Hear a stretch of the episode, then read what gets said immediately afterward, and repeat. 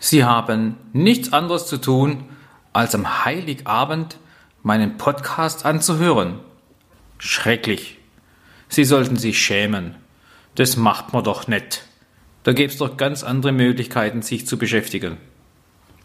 Kümmern Sie sich lieber um Ihre Familie, nützen Sie den Tag als Tag der Besinnung, gehen Sie in sich, sammeln Sie sich und tun Sie etwas Sinnvolles, tun Sie etwas Gutes. Bumm.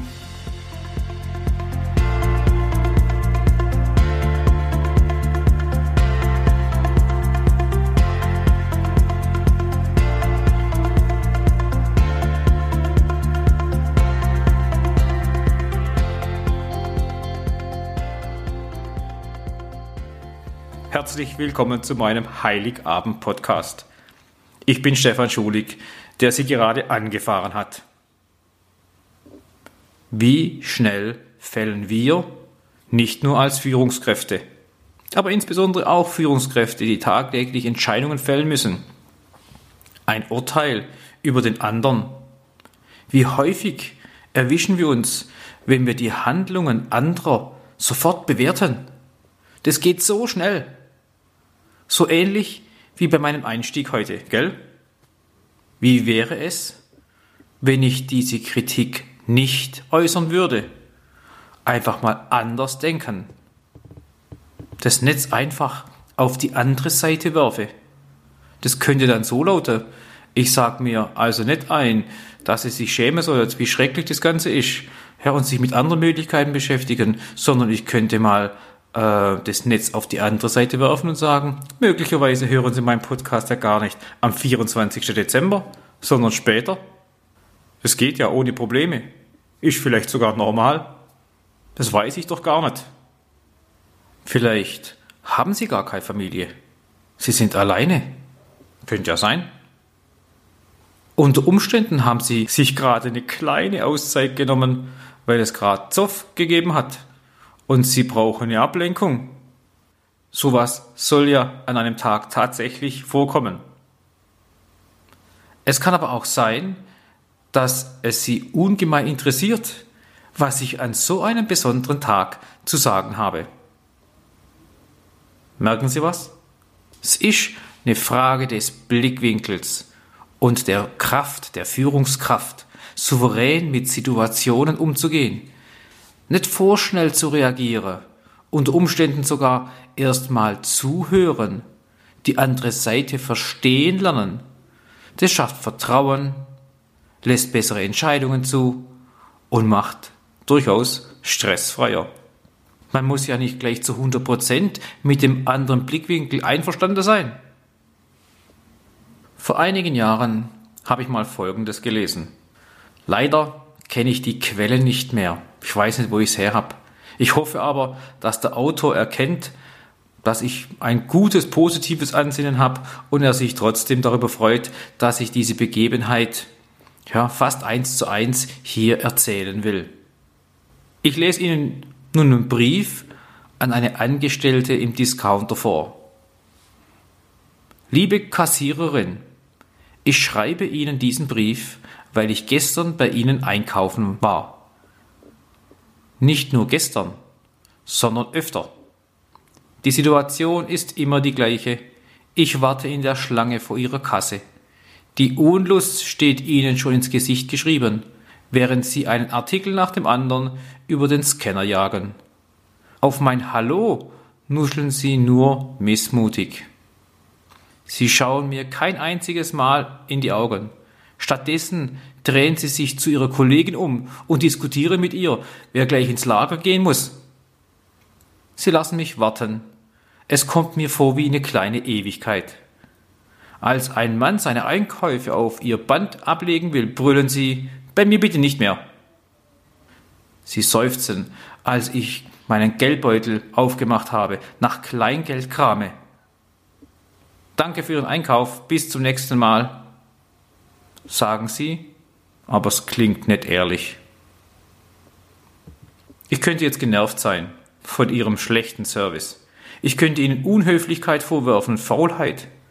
Ich könnte sagen, dass sie sich einen anderen Job suchen sollen. wenn Sie nicht gern mit Menschen zu tun haben möchten. Ich könnte sagen, mit einem Zahlenkunden geht man so nicht um. Wissen Sie was? Ich werde das nicht tun. Stattdessen frage ich mich, was, wenn ich an Ihrer Stelle wäre? Ich weiß nichts über Sie, aber ich bin mir sicher, dass sie als kleines Mädchen nicht davon geträumt hat, bei der Firma hier, bei diesem Discounter an der Kasse zu sitzen. Vielleicht haben Sie ein Kind zu Hause, das Sie versorgen müssen.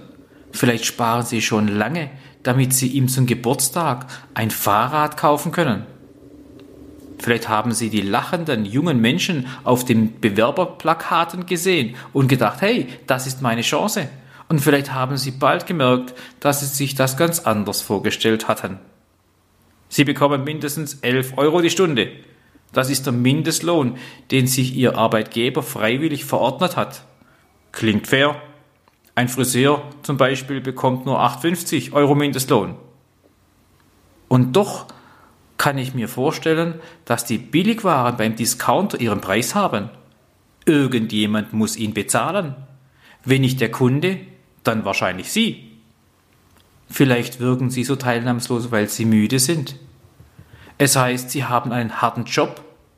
Putzkraft, Kassiererkraft, Lagerkraft, Logistikkraft, Backkraft, Regalauffüllkraft. Alles in einem für 11 Euro. So kommentiert es ein Nutzer auf der Facebook-Seite, als sich das Unternehmen für den neuen Mindestlohn feierte. Vielleicht haben Sie den Mann hinter mir weggeschickt, weil Sie Angst haben, Ihre Arbeit nicht zu schaffen. Anonym erzählten Mitarbeiter, dass ihre Aufgaben an einem Tag nicht zu bewältigen seien. Sie stempelten nach Feierabend ab, um dann noch unbezahlte Überstunden zu machen. Vielleicht drehen sie sich zu ihrer Kollegin um, um zu diskutieren über das Lager, weil alles nach Vorschrift laufen muss. Denn wenn in einer Filiale etwas schief gehe, so berichteten frühere Mitarbeiter, dann gäbe es großen Ärger, weil jede Niederlassung ambitionierte Ziele erreichen müsse, damit die Bilanz stimme. Es könnte viele Gründe haben, warum sie sich so verhalten, wie sie es tun. Ich werde sie nicht dafür verurteilen weil ich nach spätestens einer Stunde alles hier hinter mir lasse. Die drängelnden Menschen in den Gängen, den aufgeplatzten Joghurtbecher auf dem Boden, die Schlange an der Kasse, sie nicht, denn sie sind ihr Alltag. Und ich wette, das kostet Kraft. Die wünsche ich Ihnen. Soweit der Brief. Und ich hoffe, Sie verstehen jetzt, was ich meine. Das ist das Netz auf die andere Seite geworfen. Es bedeutet keine vorschnellen Vorverurteilungen. Da passt der Spruch auch ganz gut. Wenn du nicht tausend Meilen in den Mokassins des anderen gegangen bist, hast du kein Recht, über ihn zu urteilen. Das ist eine Weisheit aus Nordamerika. Also, halten wir uns mit Meckern, Streiten oder Vorverurteilen bitte etwas zurück. Das schadet in vielen Fällen nicht, wenn wir das machen. Und das passt prima zu Weihnachten. Es ist ein Friedensfest. Und Frieden beginnt bei jedem Einzelnen, beginnt bei Ihnen, beginnt bei mir.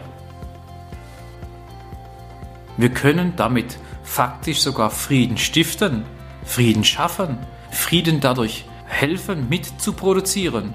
Und wenn es um menschliche Unzulänglichkeiten, Fehler, oder sogar eigenartige Handlungsweisen des anderen geht. Ich korrigiere, um eigenartige Handlungsweisen aus meiner Sicht. Und die muss nicht immer die richtige sein. Und damit kann ich guten Gewissens diesen Podcast schließen. Ich wünsche Ihnen Kraft, viel Kraft, Führungskraft, soweit es in Ihrer Macht steht, gesegnete, ruhige, besinnliche, freudige und friedliche Weihnachtstage zu erleben. In diesem Sinne grüße ich Sie, Ihr Stefan Schulig.